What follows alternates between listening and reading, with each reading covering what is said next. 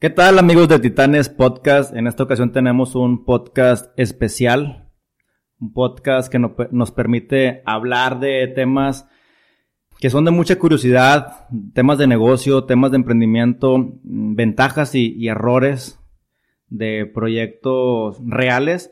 Y en esta ocasión tenemos la fortuna de estar con una persona que, que vamos a omitir su nombre, pero que tuvo una licencia del famoso Llena tu Loco. Ustedes recordarán esta, este negocio que hacía filas de cuadras, tal vez hasta kilométricas, no, no tanto, pero unas filas que te hacían esperar hora y media para poder tener tu vasito con golosinas y chamoy.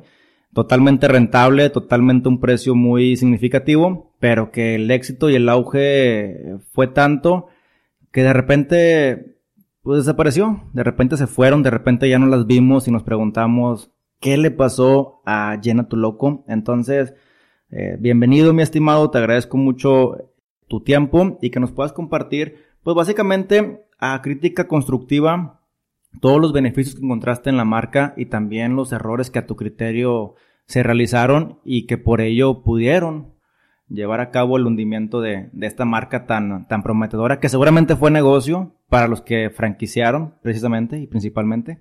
Pero, ¿cómo lo viste? Y bienvenido. Muchas gracias, compadre. Este, gracias por la invitación. Y pues bueno, digo, sí, fui una de las personas afortunadas eh, de adquirir esta franquicia de esta marca. Pues en un principio, ¿cómo empecé? Eh, fue una invitación que me hicieron este, con otra persona y me comenta, oye, mira, eh, ya viste este negocio, cómo se está, cómo está creciendo, cómo está innovando. La verdad, en un principio, pues yo no conocía el producto. Y obviamente, pues para cuando tú quieres adquirir algo y te interesa un negocio y vas a emprender, tienes que empezar a conocer del, del, producto. Este, bueno, nos dimos primero que nada la tarea de, de conocerlo. Eh, una vez que lo conocimos, se nos hace la propuesta de si queremos una franquicia, aceptamos. El Llena tu Loco, el Llena tu Loco es un boom. Eh, Aquí en Nuevo León, en Monterrey específicamente, este creció de una manera inimaginable. Este, estamos hablando por ahí alrededor de, no sé, 2000, 2014, 2015 aproximadamente. Y bueno, cuando se nos hace la invitación, ah, empezamos a hacer las gestiones, las licencias, se platica con la gente de, de Llena tu Loco para que nos empiece a, dar la oportunidad de, darnos la franquicia. Te estoy diciendo que cuando nosotros ya nos estamos aventando, ya había muchas franquicias disponibles, ya estaban este, en varios puntos de la ciudad. Eh, ¿Cuánto costaba cada franquicia? Te daban, te soy sincero, en ese aspecto ellos te decían, ¿sabes qué? Este, está un rango por la zona. Dependía de la zona, era donde ellos te decían, bueno, por esta zona este, vamos a tu inversión es de X cantidad. Este, ¿Entre cuánto rondaban? Entre 150 y 200 mil pesos. Por el uso del Por el Uso del nombre. y te daban el este, know-how, obviamente. obviamente ellos, ellos te preparaban con el know-how, con todo, totalmente. ¿Mobiliario? no. ¿verdad? Eh, lo que ellos hacían era, te comentaban, te decían, mira, esta es la manera, esta es el, eh, eh, esto es como opera la franquicia, nosotros te enseñamos a operarla, que es el know-how, y te daban un librito un librito en el cual venían especificaciones de lo de mobiliario, especificaciones del lugar, este, y de, y según tu zona, era como te ibas a poder tú mover. Este, había una zona que tenía 160 toppings, había otra zona que tenía 80, o sea... Está interesante el hecho de hacer el estudio por zona, eh, ¿verdad? Por los hábitos de consumo y todo eso, el nivel, el nivel socioeconómico y demás. Eh, ellos se, basaban mucho en eso. Se basaban mucho en el nivel socioeconómico de la zona, de lo que se estaba... ¿Qué era más rentable? ¿Qué tipo de nivel socioeconómico era más rentable? Entre tu grupo de franquiciarios que conociste. Fíjate que, bueno, entre los mismos este, compañeros, me gustaría llamarlo así. Sí te dabas cuenta que una zona, por decir un nombre, Cumbres, tenía un poquito de menos venta que una zona como tal vez Apodaca. Y decías, oye, bueno, ¿a qué se debe esto? Este, te digo, cuando nosotros abrimos el, primer día y, te puedo decir y te aseguro, nosotros vendimos 23 mil pesos de producto. Oye, ¿el producto, el precio era el mismo en cualquier Llanato Loco o variaba? No, el, esa era sí era una regla específica del, de la franquicia. Ellos te decían, tienes que vender el, el producto al mismo precio. No puedes hacer ninguna variante, ni de producto, ni de precios. Y ahí es donde empezaban a veces las disyuntivas en los que decías, oye, bueno, yo tengo esta idea, compadre, ¿por qué no me dejas implementarla? Y ellos eran muy específicos y decían, no. Te voy a decir, por ejemplo, el, lo que es el, el producto, el chamoy, el famoso chamoycito que le echaban, digo, si te acuerdas que preparabas tu vasito, primero te decían, ¿sabes qué? Tienes que echarle un chingo de fruta, güey. Después de la fruta, tienes que echarle, ya ahora sí te vas a los cacahuatitos. Y también tienes que echarle un chingo. O sea, ellos te preparaban con eso. Ellos te, Sí. te trataban de cuidar, este, en el aspecto de que no gastaras mucho, teóricamente, en las gomitas. Porque lo más caro de, de todo eso para uno como franquiciatario Sí. era el producto de las gomitas, de los squinkles, de pulparindos y cosas. O sea, mm, Los golos. los golos, eso, los, ándale, los famosos golos. Entonces la fruta, que es lo más barato, lo que más puede llenar. Después viene el y cacahuatito y la verdura. Y al final, ahora sí que las golosinas, que es lo que decoran el vaso y es lo más caro y es lo que menos te ponen. Fíjate, es que, como te, te digo, ellos te decían, eh, había franquicias que tenían hasta 160 toppings, en los cuales nosotros teníamos como especificación y como regla no tener ningún topping solo, porque a la franquicia le afectaba. Incluso había vigilantes de franquicias, este, O sea, no tener la vasija del topping de- solo. la vasija del topping nunca debería estar sola. Ok. Y teníamos este pistaches, teníamos camarón seco. Que te soy sincero, de 100 personas, una te pedía camarón, pero era de lo más caro. Oye, hago aquí una, una pausa. Entonces, pa- me quedé con lo de la, la perdóname, la, la venta del producto que era igual y que a lo mejor una zona cumbres te vendía muy poquito y una zona podaca te vende a lo mejor 20 veces más, 30 veces más. Esto queda o está dando a demostrar cómo el nivel socioeconómico medio bajo o tal vez bajo es capaz de consumir un producto que alguien de clase alta lo puede hacer con mayor frecuencia que alguien de, de una zona media alta o alta. Y para temas de negocio esto, es- esto es clave, tal cual. Entonces me quedo con esta parte del negocio, muy interesante este dato. Y pues bueno, perdón, te, dejo continuar con el aspecto de, del producto, de cómo a lo mejor quieres innovar dentro de. Pero bueno, hasta aquí tenemos, quiero, quiero empezar a estructurar. Tenemos algunas ventajas que te daba la franquicia. Estamos hablando que estaba en 350 mil pesos en adelante, una franquicia que es variable. Eh, también, ¿cuántas franquicias habían más o menos o cuántas llegaron a ver de Llana Tu Loco? Mira, el dato exacto no te lo tengo, pero aproximadamente cuando nosotros estábamos franquiciatando, ya había alrededor de 10, 12 este, en lo que es en la en Nuevo León.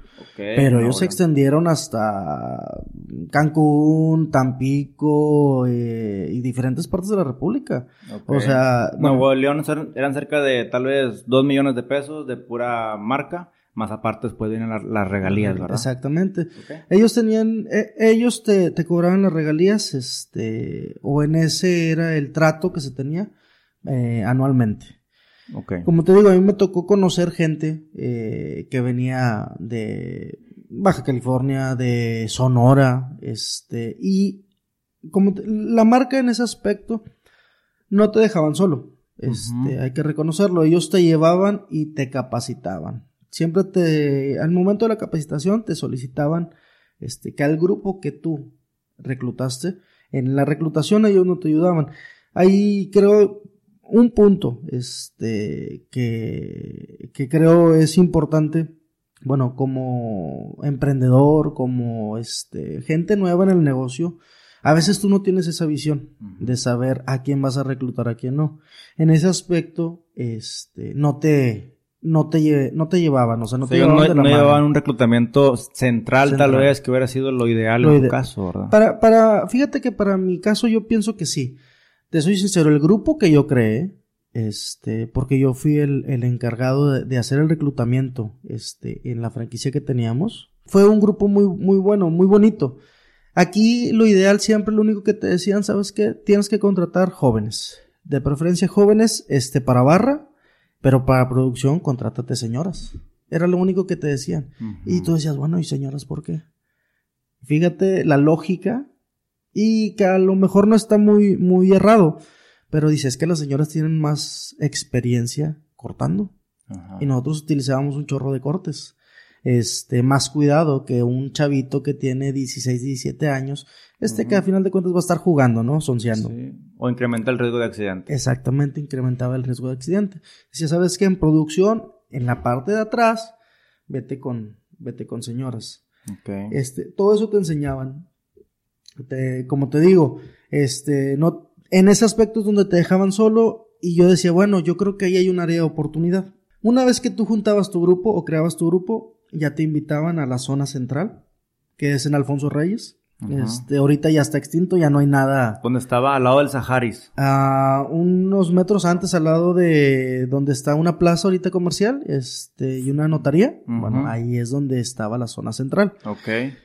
Que era la, la franquicia que más vendía. Pues era, ellos eran totalmente los dueños de esa. Este. Ah, ok, ok, ya. esta, esta parte, quiero ser muy preciso, es en la zona sur entre cerca de la Avenida Revolución, entre Avenida Revolución y Garza Sada, en la Avenida Alfonso Reyes, ahí había un llenato loco que tenía unas filas increíbles frente a los tacos popos. Entonces, estamos hablando de esa, ¿verdad? Sí, exactamente, compara. Yo la primera vez que compré hice 45, una hora de fila. Increíble. Y esto, oye, como te digo, el producto era, era innovador, más, más que, más que sabroso, era innovador porque no se veía aquí. ¿Cuál fue la, la, ventaja del marketing o cómo se hizo vir, famoso, viral o, era por la demanda, el exceso de demanda? ¿Les pedían que adrede dejaran las filas cierto tiempo? ¿Qué fue lo que viste tú ahí como algo chido? Fíjate que en específico el Llena tu Loco, a mi manera de ver, eh, no necesitaba una publicidad. La única publicidad que tenían y la que pienso yo que más les funcionó es que todas las personas que andan en la zona sur forzosamente, si te diriges hacia San Pedro, este, tienes que pasar por Alfonso Reyes. Si te diriges hacia Revolución, tienes que pasar por Revolución. Este, y veías las filas kilométricas. Y decías, bueno, ¿qué venden ahí? Yo creo que era más el morbo lo que, lo que llevó a esto, a esta franquicia a este producto a que lo fueras a comprar. Yo, en lo personal, antes de ser franquiciatario, fui por morbo. Fui por morbo, fuiste por morbo. Solamente por morbo. Y realmente estamos catalogados el mercado regio como un mercado totalmente chiflado, que anda, eh, ¿cómo le llaman? Curioso, que quiere estar en la mera punta del tren y que ve algo y, ay, quiero, quiero verlo y quiero comprar y quiero subir la foto y, y ya, o sea, es un mercado muy muy temporal en esa parte que te consumen, pero que no causa esa fidelidad hacia algo. Fíjate que desafortunadamente y, y, y, a lo que dices, me duele decirlo, pero sí. Este, sí pienso que somos muy modistas. Modistas. Aquí, aquí en, Monterrey, este, y, sí podemos decir maldiciones, ¿no? Sí, adelante, adelante. Este, somos mamones, compadre. Aparte. Este, a final de cuentas. ¿Por qué? Porque nos gusta. Digo, Monterrey es una ciudad muy bonita, una ciudad emprendedora, este, de muchos, de muchos factores, muchos beneficios. Y cuando hay productos así nuevos, lo que quieres es presumirlos. Exacto. Toma en cuenta que cuando salió Llena tu Loco teníamos el Facebook, boom de Facebook, el Instagram todavía no se movía mucho, en eso estaba, pero ya la gente empezaba a compartir. Eh, gran parte también del, del, marketing que tenía Llena tu Loco fue Facebook. Sí. Por Facebook se fue dando, se fue dando, se fue dando entre Facebook y la gente que pasaba por ahí lo fueron conociendo. Realmente era un producto totalmente bueno, bonito, bien decorado, a un precio alto, pero como quiera alcanzable, porque es lo que te gastas tú a lo mejor yendo a un cine o lo que te gastas yendo a un mercadito, o sea, en, en ese segmento hablando, y dices tú, oye, pues con eso me compré esta, esta mega montaña de sabores. A lo mejor es, era algo que no había. Que dices tú, oye, pues no tiene chiste. Pues ponle cacahuate con Pues sí, pero, pero esos cuates algo hicieron, ¿verdad? Que, que le dieron ese chiste. Algo, algo hicieron bien, eh, como te digo, le dieron ese, ese impulso, le dieron ese impulso por medio de Facebook, por este, y por la misma raza, el, el boca en boca, el decir, oye, ya probaste este producto, entre los amiguillos, entre, entre los mismos, este, la misma gente se fue dando él, oye, yo quiero conocerlo, yo quiero conocerlo. Había gente en country que venía desde San Nicolás, compadre, para probarlo. Ya después les abrieron uno en San Nicolás. Y ahí fue donde el mercado o, o, la competencia en la zona sur fue bajando, por lo mismo que se empiezan a expandir. ¿Qué tanta fidelidad tenías tú en tu local? ¿Pudiste medirla o cómo la sentiste? ¿De gente que compró una vez, compró dos y se fueron? ¿O compró una y ya no volvió? ¿O fue muy recurrente? Fíjate que en la zona, por ejemplo, me acuerdo mucho, había una señora que iba con un chorro de niños. Y a todos les compraba, a todos les compraba el vasito y no el chiquito para el grande. El grande. O sea, le invertía unos 450 pesos en llevarse su, su, su, sus gomitas, güey. Que a final de cuentas pudo haber comprado en el Oxxo. Definitivamente. Digo, me acuerdo mucho de esa señora porque ella era muy recurrente. Mínimo me iba una vez por semana. Mm. Este, una vez por semana era vaso chingonométrico y la otra vez que iba eran vasos chiquitos. que, te, soy sincero, a, a, a mí me, me, generaba más ganancia un vaso chiquito. Ah, ok. okay este, te voy a decir el por qué. Parte de la, de la enseñanza era, ¿sabes qué? Cuando tú vas a hacer el producto, tienes que echarle un chingo de pepino. Mm. Era lo primero. Pepino, lo que estaba, tú no sé si recuerdas si llegaste a ir, Mm. estaba la caja y teníamos ese sistema, estaba sistematizado comprabas y tenías que irte de derecha a izquierda. Sí. Este, hasta el último dejabas las gomitas, hasta el último dejabas los squinkles, este, dejabas los golos y, eh, ah, bueno, no, de hecho, discúlpame, los golos también eran parte, parte importante. Era primero, tienes que echarle pepino y ellos te decían hasta dónde. Eso nos enseñaron en la, en la, en la- Capacitación. en la capacitación. Ujú. ¿Para qué? Para que conforme tú fueras avanzando, el vaso ya estuviera más lleno de producto más barato. Que, como te digo, de las, de las gomitas y el chamoy. Aquí algo, algo importante. Ellos me decían con quién comprar. Ok. Este, yo no podía, e- ese era un punto en el que yo decía, oye, bueno, tal vez yo puedo conseguir este producto de la misma calidad, a lo mejor un poquito mejor de calidad, este, y a un precio más, más económico. Sí. Este, ¿por qué? Porque a final de cuentas el de la franquicia es el que le pega. Y ellos te decían, es que tú no puedes comprar en otro lado que yo no te esté diciendo. Algo que te decían, ¿sabes qué? Las gomitas artesanales. Ahorita tú ponle, haces un huevo y le dices que es artesanal y ya te lo quieren vender 50 pesos más caro, Más de. Lo que, de lo que vale. Ajá. Eso era parte también del marketing de, de venta. ¿Llegaste a conocer algún caso de algún compañero tuyo o alguna propuesta que quisieron hacer en cuanto a adquirir cierto producto para economizar o tener mejores utilidades el franquiciatario? Fíjate que sí, entre los mismos, entre las mismas personas nos comunicábamos y nos decíamos, oye, ¿cómo va tu negocio? ¿Cómo va aquella zona? Oye, compadre, es que mi zona va bien bajo. ¿Cuánto vendes tú? No, pues oye, mira, yo en un día bueno vendo 12 mil, 13 mil pesos. güey. Porque eso se vendía, ¿Se compadre. vendía eso? Y, en, y el otro me decía, oye, no manches, ¿y en tu día malo cuánto vendes? No, pues entre 5 y 6 mil pesos, güey. Estamos Oye. hablando de unas mm, ventas, no utilidades, ventas de tal vez en promedio 250 mil pesos mensuales. Aproximadamente. Aprox. Y dice, me decían las personas, oye, compadre, es que tu día malo es mi día bueno, güey. Porque yo en un día malo vendo dos mil pesos, dos mil quinientos. Y no manches, el chamoy me cuesta 600 pesos, güey, el galoncito. El chamoy. El chamoy. El chamoy. Y eso era algo que, este, pues era recurrente. Siempre que terminabas de preparar tu vasito, le echabas que la salsa loca, que este, el chamoy loco. Y siempre terminaba con una salsita. Y la salsita la tenías que tener siempre fría. La tenías que tener siempre, este, a la vista. Y eran tres tipos de, de, de salsas. Era la salsa loca, el chamoy y el chamoy que traía, este, como que afrutado, traía ¿Y ustedes lo echaban o afuera? No, así no los vendían. Pero usted, Ah. a libre albedrío le echaban los clientes o ustedes le... No, lo le- teníamos que echar nosotros. Ustedes también, ¿Por ¿no? qué? Porque también era medido. ¿Y tú cómo lo llenarías? ¿Ya fuiste a Llena tu Loco? ¿No has ido? ¿Qué esperas? En Llena tu Loco te estamos esperando a que llenes tu antojo con las más de 100 combinaciones a tu elección. Somos la barra de snack más grande y famosa del país. Tenemos el mejor sabor, calidad y frescura y nuestros productos son pensando en ti. Las mejores instalaciones climatizadas y con altos controles de calidad e higiene. Mm.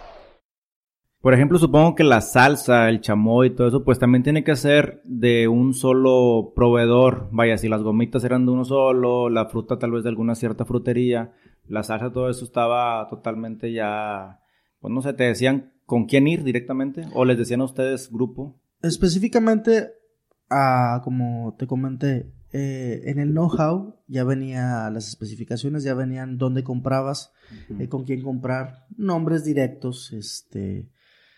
Y pues digo, uno nu- nunca falta, compadre, aquí en Monterrey, pues a final de cuentas es un, es un pueblo chiquito, güey. O sea, y no falta de que, oye, compadre, fíjate que da la casualidad que yo conozco a este vato de tal, de tal de algo. proveedor y me dice que te deja el producto a lo mejor un poquito más vara, güey. ¿Cómo ves? O sea, ustedes, grupo de franquiciatarios, podían conseguir el producto eh, tal vez más económico. Así es. Ok, ¿y qué te decía la franquicia? No. La franquicia te decía, tienes que comprarlo este, donde yo te estoy comentando, donde yo te estoy diciendo. En Aunque sea de la misma marca. aunque sea de la misma marca, ellos, como ellos te decían, ¿para qué te sales? No te lo decían abiertamente. Lo único que te decían es que no te estés saliendo del lineamiento que ya te di.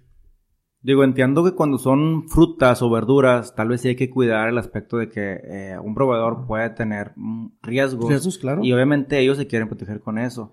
Pero cuando es un producto cerrado, con un proveedor en el que tú confías y, y alguien encontró un mejor precio, o sea, está bien que no te quieran brincar a ti, pero si, si alguien logró conseguir un precio más bajo, a lo mejor que él mismo pelee por ti, el, el licenciatario, conseguírtelo o igualarlo, ¿verdad? Fíjate que ellos jugaban mucho con la psicología en el aspecto de decir, mira, ah, qué bueno que encontraste. No te decían abiertamente el no.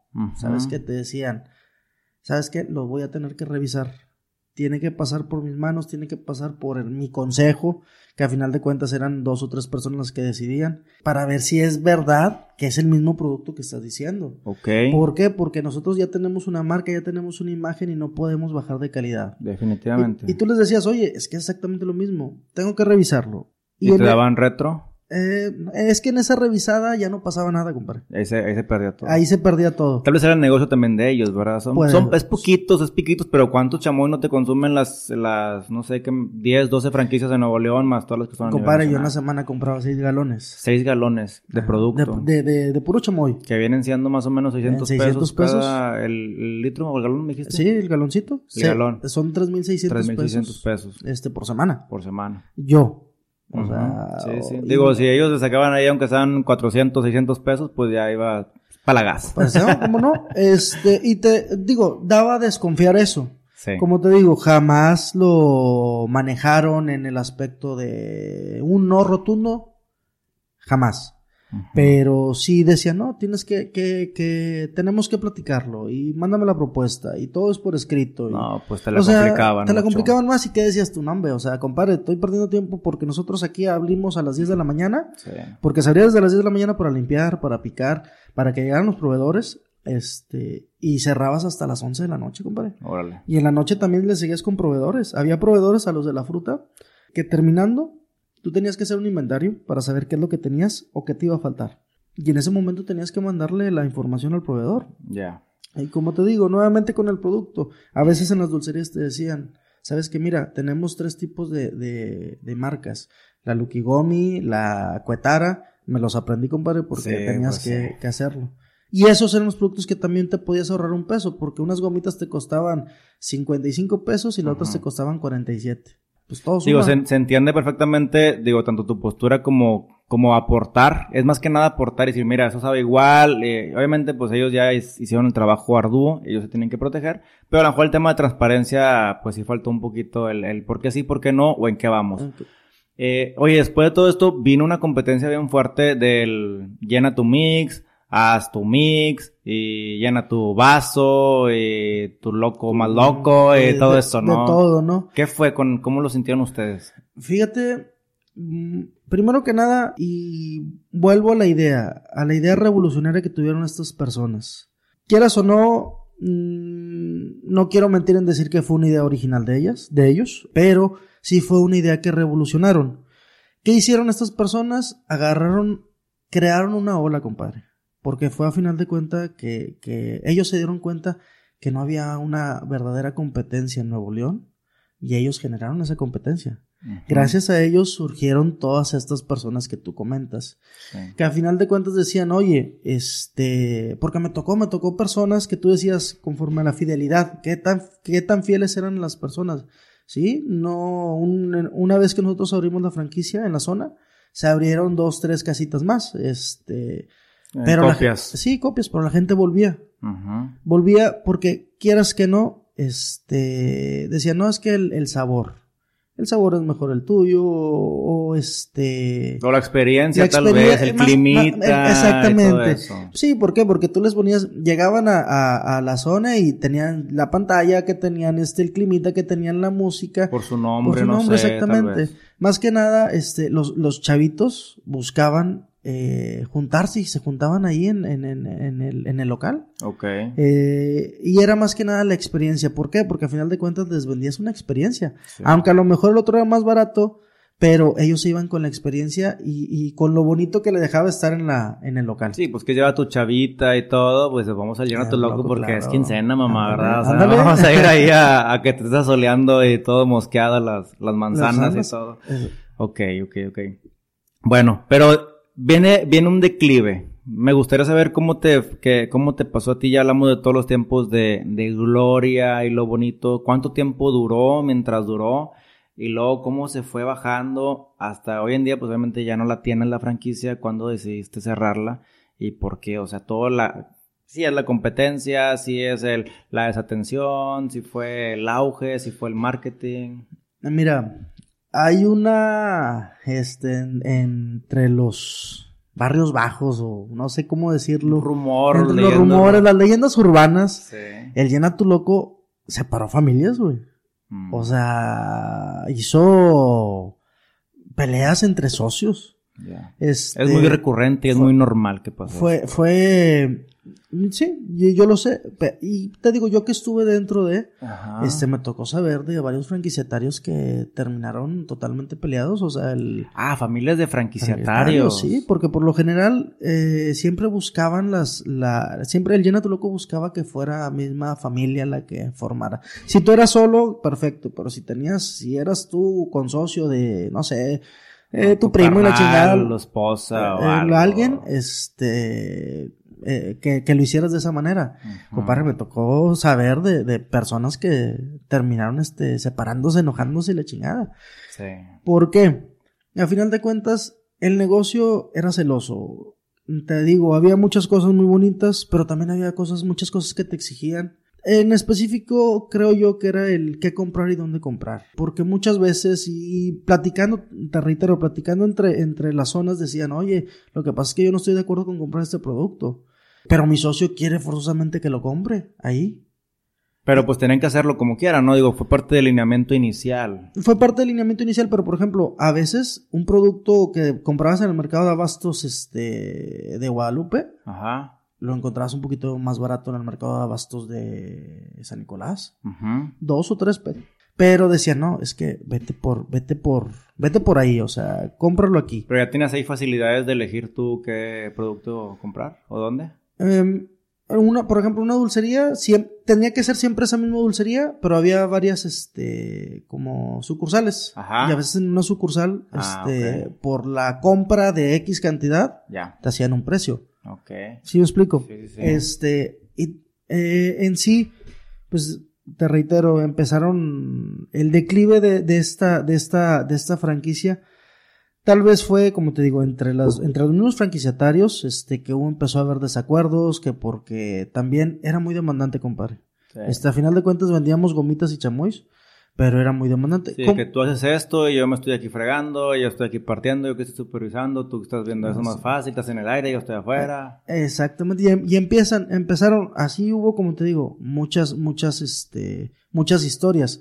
Otra de las historias era de que, como te digo, había gente encubierta de lleno tu loco que iba y te checaba al local y te decía, oye, es que siempre tienes que tener la barra limpia.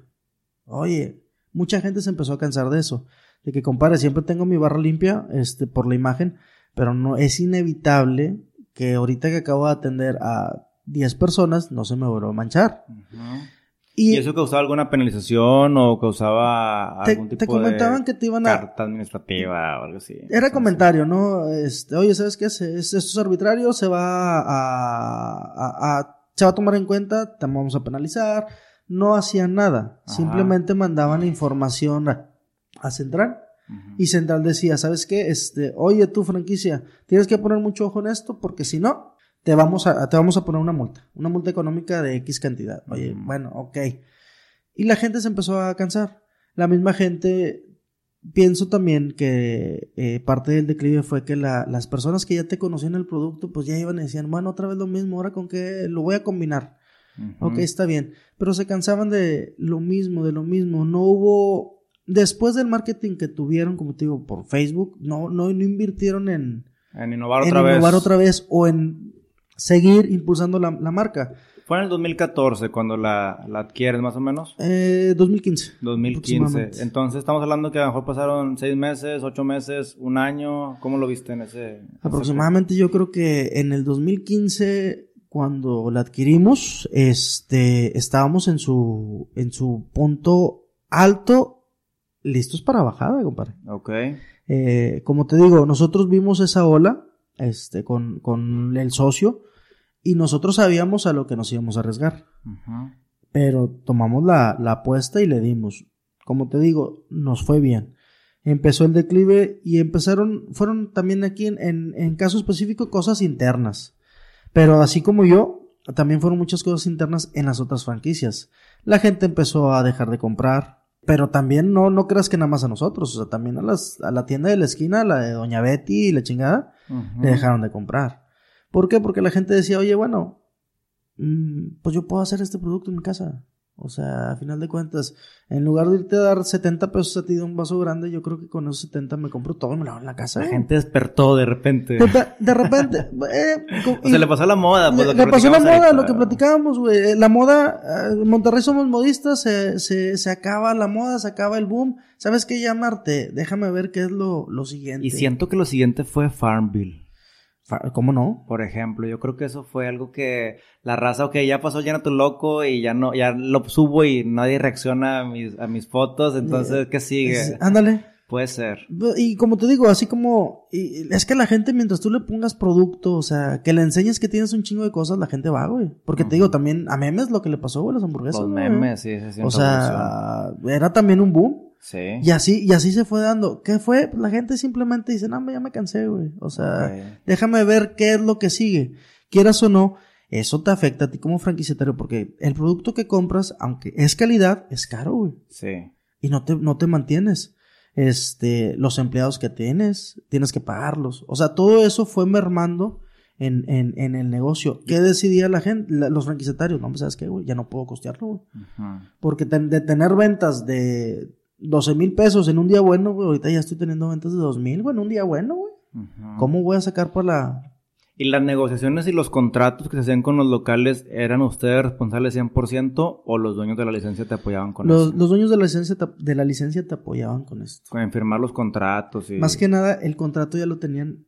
Tú nunca firmabas nada con el, con, Ah, con un proveedor. Ya El- tenían los puntos los ellos. puntos, los, el- si los firmaron, los firmaron ellos. Y tú firmabas con ellos con un compromiso de un año, dos años. Exactamente. Y si te ibas antes, ¿qué pasaba?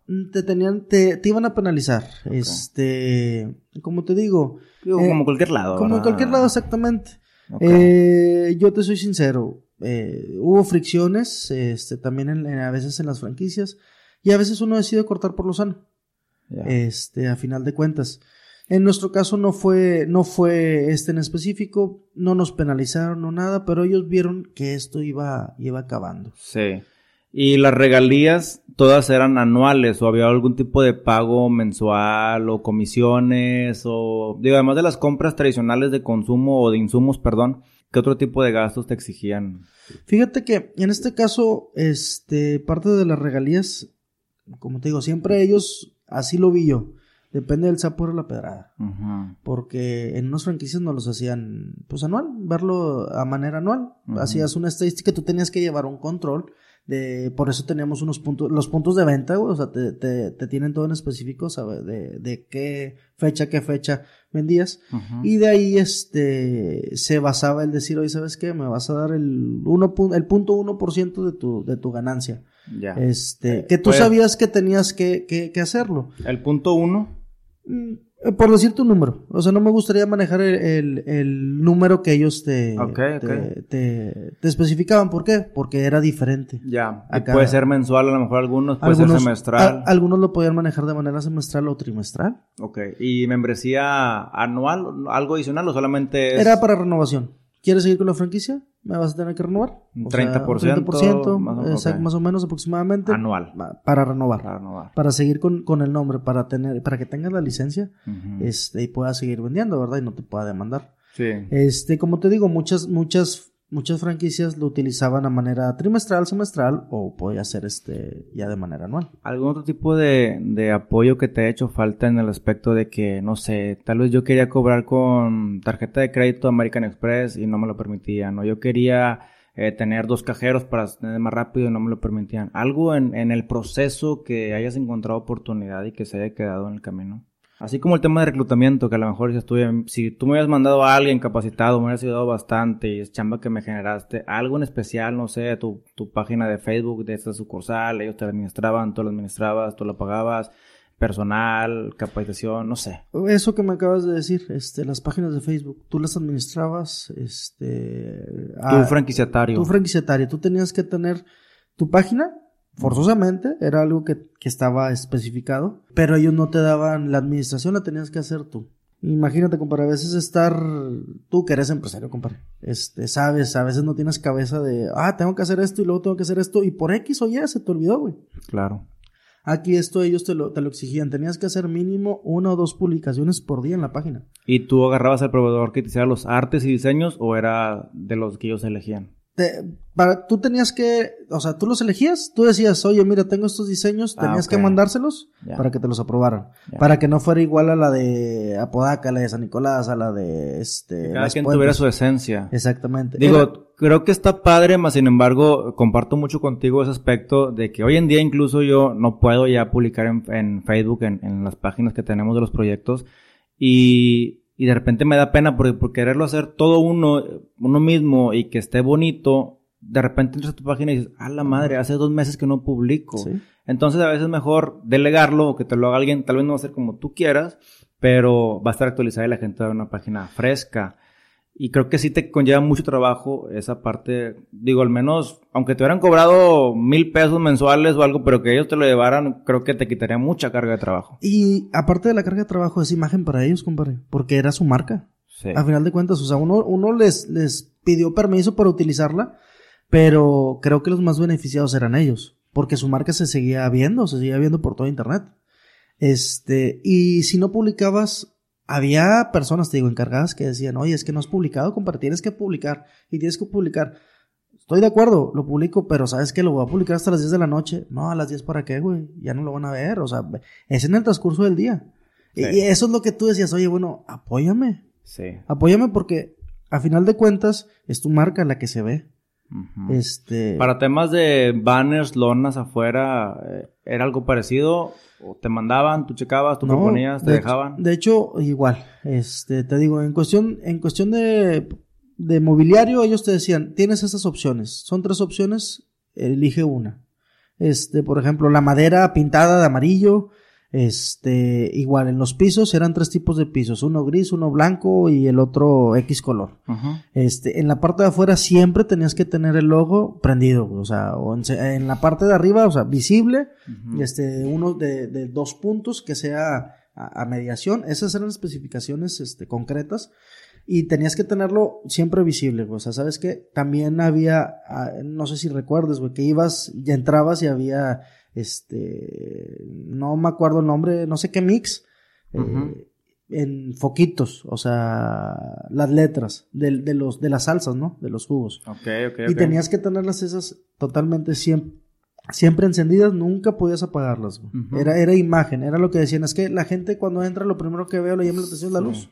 Es, Y, y, por ejemplo, ellos te ayudaban con el aspecto de que, oye, tu local a lo mejor está, sí, yo lo elegí y está bien ubicado y todo, pero a lo mejor te puedo apoyar si te pongo en la entrada este cartelón, o si te pongo aquí un- una bandera, o si te pongo aquí un arte, o sea, algo como ellos como expertos de marketing, alguien que sea, hay gente que está en campo en marketing que dice, oye, ¿sabes qué? Aquí, aquí le falta esto porque la gente que viene de este lado voltea a la derecha porque aquí hay este foco. Yo creo que si te pongo aquí un poquito a tu izquierda, van a voltear contigo. ¿Algún tipo de recomendación o eso lo dejaban contigo? eso te lo dejaban a tu, es- eso, eso, eso te lo dejaban a tu criterio. Ok. Y es donde yo pienso que era un punto de oportunidad.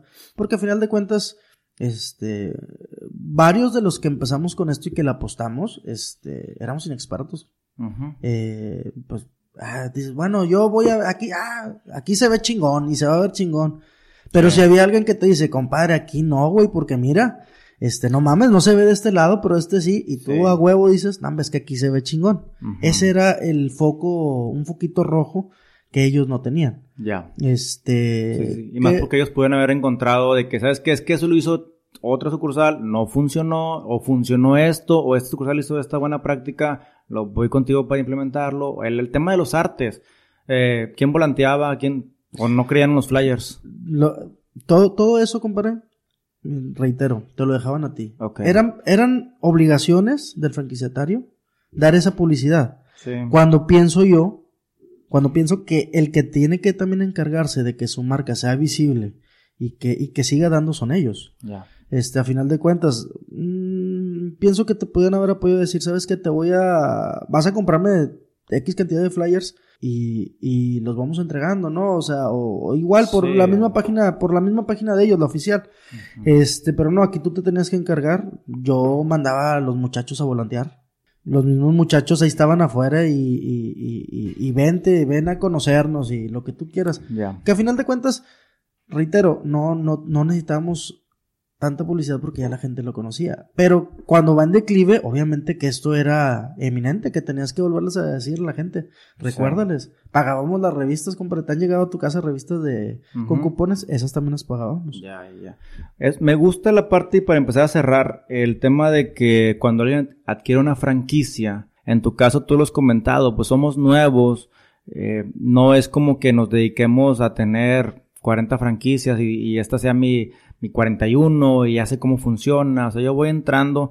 Entonces, ¿qué aprendiste o qué aprenderá una persona que quiere invertir, que una franquicia es su primera opción antes de, de arriesgar su dinero y de crear algo desde cero, mejor que tengan todo el know-how?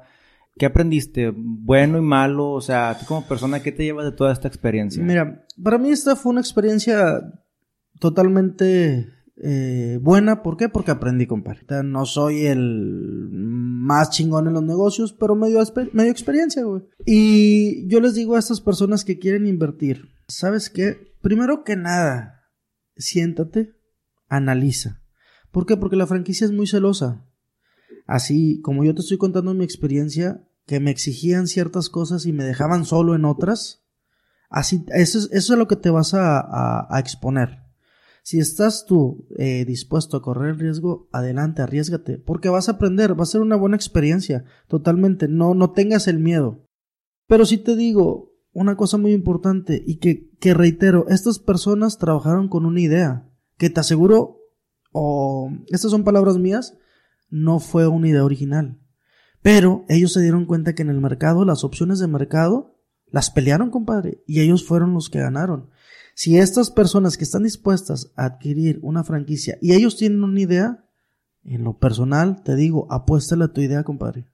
Apuéstale a tu idea. Tienes las ganas y tienes este un poquito de lana, güey, ya que guardaste para, para una franquicia, mejor apuéstale a tu idea, compadre. ¿Por qué? Porque a final de cuentas, sé que hay error, sé que hay este pruebas, eh, de pruebas y errores, Sí. pero sobre la marcha lo vas a ir viendo. Te recomiendo mejor que te capacites. Si, si tu idea es un restaurante, si tu idea es este, no sé, cualquier negocio, que te capacites mejor en ese negocio, que tú te vayas llenando, que te vayas este, empapando. ¿Por qué? Porque a final de cuentas la franquicia es muy buena. Lo que la franquicia te da es garantía de que te van a comprar. Eso es a final de cuentas lo que te da la franquicia. Sí. Pero recuerda que el producto no es tuyo Ni la marca. ni la marca. Recuerda que en algún momento este, pueden cambiar los lineamientos y a lo mejor tú no vas a estar de acuerdo con los lineamientos. Y por todo lo que trabajaste, se te va la borda. Sí. Yo les recomiendo a estas personas, eh, güey, tienes una idea, chingale con tu idea, compadre. ¿Por qué? Eh, a lo mejor aquí me voy a escuchar bien mamón, güey, eh, como que le ve la chingada. Está el libro de la estrategia del océano azul, güey. Buenísimo. Buenísimo. buenísimo. Y, y ahí yo pienso que estas personas, la, el 80% de, de la idea vino de ahí, güey. Porque trabajaron con el mercado, vieron sus opciones, este, vieron su competencia y ellos crearon esa competencia, compadre. A final de cuentas. Sí. Que salieron los patitos y que salieron los originales y que, o sea, pero fue gracias a ellos. Sí. Y ellos pelearon con esto, así que yo te invito, compadre, ¿quieres una franquicia? No te quito la, la, la opción, la intención, hazlo. Pero sabes que no es tuya, sabes que a final de cuentas va a haber cosas que te van a molestar, güey, que no estás de acuerdo. Y que a final de cuentas, mejor trabaja con algo tuyo, con tu idea. Ok. Eh, esta parte y este cierre lo, lo manejo en dos puntos. El, el primero, lo voy a voltear, el tema de tu proyecto, tu idea. El tema de la estrategia del, del Océano Azul es un libro buenísimo si tú quieres entrar a un mercado competido. Básicamente te dice como que no está nada, no, no hay que encontrar el hilo negro, sino encontrar las mejores prácticas y unir dos mercados que, que no se conocían y lo creas y lo explotas. Obviamente tiene mucho trabajo, mucho sacrificio. Si tú eres una persona que no tienes ese perfil, pues también considéralo. Pero el libro es buenísimo, qué bueno que lo, lo, tacas- lo sacas aquí a, a flote. Y eh, regresando al tema de la licencia, coincido contigo, digo, la licencia te va a dar aprendizaje. Tal vez tú pagaste 150 mil pesos por el nombre, pero esos 150 mil pesos no lo hubieras aprendido eh, a lo mejor en, en, en un curso, en que tantas capacitaciones, o en irte a una maestría, o en irte, o sea, a estudiar algo. A veces simplemente es pago por ver y porque me empujen a meterme ya. Porque puedes tener la lana, puedes tener la idea de negocio y todo, pero no, no, te, no te aventuras a hacer ese paso final. Entonces la franquicia como que te impulsa de que ahora le compadre, vamos todos juntos, vamos a darle, tú nada más paga, te subes a la ola, te voy a enseñar, te voy a dejar solo, vas a aprender, vas a llorar y, y pues saca todo lo mejor de, de esto, ¿verdad? Si te va mal en la franquicia, yo creo que es muy normal que te vaya mal en tu primer proyecto, sea independiente o sea con licencia.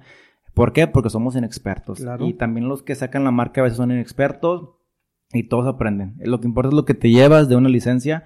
Y cerrando los puntos de, de llena tu loco en específico, quiero hacer énfasis en las ventajas y en los errores. Según lo que hoy platicamos, las ventajas obviamente es que fue una franquicia muy flexible con el tema de los de la licencia, del costo de la licencia. Digo, depende por la pedrada, tú lo has comentado, pero ellos también se portaron como que, bueno, eh, yo qué sé, aquí está más complicado, a lo mejor déjame te doy opciones, facilidades, eh, a lo mejor no es pago único, son tres pagos y demás, eso hay que, hay que destacarlo, hay que felicitarlo. El tema de la regalía anual, porque te manda hasta los 12 meses, digo, en tu caso, a lo mejor alguien es mensual, pero qué bueno que está esa, esa opción y que no el primer mes muchas veces te quieren ya ca- encajar el colmillo de que págame, o sea, espérame, déjame crecer. Se lo aplaudimos a, a la gente de Llena Tu Loco.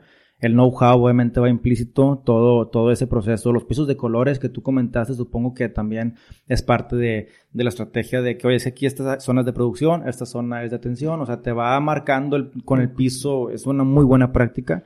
Y el producto innovador, que tal vez no es nuevo, como tú lo comentaste, pero simplemente unió con una buena estrategia los mercados de una experiencia muy buena con un producto que, que no lo, no lo consumíamos en ese, en ese piso o en ese, en ese local bonito, entonces eso se aplaude. Y como errores, eh, llevaron a cabo este declive, pues vamos a marcar cuatro, cuatro errores en específico. El primero es que les faltó el apoyo en el reclutamiento del personal porque te lo dejaban a ti. Cuando si, oye, tienes 12 eh, franquicias, 15, 20 a nivel nacional, no te cuesta nada. Si ya experimentaste con buenos y malos, decirnos quién sí jala, quién no jala, tú entrevístalo, tú mándamelo, tú capacítamelo y a mí pues ayúdame a vender. Entonces eso pudo haber ayudado. El tema de, de las redes, el tema del marketing también. Si yo estuviera un encargado de marketing que te dijera, oye, te voy a cobrar 1500 pesos por mes, pero yo te hago los artes, yo te hago las campañas, yo te visito a la sucursal y te digo que a lo mejor hace falta un anuncio, una lona, am- vamos a volantear, alguien que te coache en, en las ventas, eh, también hubiera estado padre. Digo, si hubieran estado ellos, a lo mejor tú no hubieras aprendido, es lo Claro. malo, ¿verdad? Pero es un error. El otro punto malo es que a lo mejor no te dejaban innovar en algún producto o no te dejaban encontrar mejores precios del mismo producto, que ahí sí está muy complicado. O sea, tenemos la marca y más barata, déjame a mí hacerlo más rentable, ¿verdad? Exactamente. Y, y, bueno, esto conlleva la transparencia, que levantabas la mano y que no te daban retro. Y por último, y yo creo que a título personal creo que es el error más grave, es como tú lo comentaste, no innovar en su producto. O sea, ya nos fue bien, caímos en los laureles, está con madre jalando, ya fregamos. cuando a lo mejor tuvimos que haber sacado un producto de temporada, un producto para invierno, eh, un producto más loco todavía, un producto premium, un producto VIP o un producto para la raza, o sea, empezar a, a mantener a la gente ahí. Eh, no sé si hay programas de fidelidad, programas de lealtad. No, lo único que manejaban era los lunes, 3x2 y cosas por el estilo. Tal vez un programa de lealtad hubiera funcionado o extendido la vida del producto de que, oye, en tu sexta compra es gratis o tu sexta compra va, va, por la cuenta a la casa para mantener a la gente todavía unos meses más con, vida, ¿no? Y, Dentro de eso. Y un paréntesis así muy rápido, este, mucha gente mm, incluso me sugería, oye, ¿por qué no ponen cerveza? Si ustedes ya tienen varios toppings, cacahuates, mmm, este, camarones, pistaches, bla, bla, bla, bla, bla. Compadre, ¿por qué no sacan una licencia de alcohol? Mm, Como te digo, idea, Sí, este, sí, era una son idea ideas. y, y se lo comentaba así, es que hay que verlo porque tal vez es este, es familiar. Voy de acuerdo, pero pues no lo vas a vender todo el día, simplemente pues a los horarios establecidos. Sí. Porque mucha raza te decía, oye, compadre, es que se man- esta madre se me antojó, pero con cervecita. Con un compadre". litrito por ahí. sí, o a lo mejor un jugo, o sea, puede ser una cerveza, pero puede ser una bebida locochona ándale. y ya metes Sí, líquido. líquido, exactamente. O sea, son cosas innovadoras. Innovadoras, que este, dejamos de hacer. Yo pienso que por, por ahí, en ese, en ese tipo de puntos de meterle un poquito de saborcito, este, fue donde... Donde Vino ya bajo. se desequilibró Sí. y hoy en día pues ya no existe, ¿verdad? No, ahorita, hoy en día, bueno, la, eh, nuevamente se volvió, se vio ahí en Alfonso Reyes, ahora al lado de los tacos, este, Ok. de los tacos popos. No, no sabía. Eh, bueno, sí, ahí estaba, donde está también las caprichosas. Sí, sí, sí, ahí estuvieron. A- Ahí estuvieron, pero era llena tu loco con no sé qué de yogurt. Ah, o ya, sea, compartido. Ahora sí, sí, exactamente. Y el llenato loco estaba sin chiquito. Pero de igual manera, también les duró otro año y ahorita ya no, ya no están. Pues se nos fue Llena tu Loco, pero nos dejó muchas experiencias, mucho aprendizaje. Espero que esta charla les haya sido de muy útil. Tanto si tú quieres comprar o adquirir una licencia, como si tú quieres hacer tu licencia o si ya la tienes, tómalo en consideración lo, en lo que se falló. Toma también lo, en lo, lo que funcionó. Y pues bueno, eh, esta fue la charla de hoy. ¿Por qué desapareció Llena tu Loco? Mi estimado, muchas gracias por acompañarnos y por todo tu, tu aprendizaje y compartirlo. No, muchas gracias a ti. Y aquí andamos, compadre, ya sabes. Bueno, hasta la próxima, Titanes. Buen inicio o cierre de semana.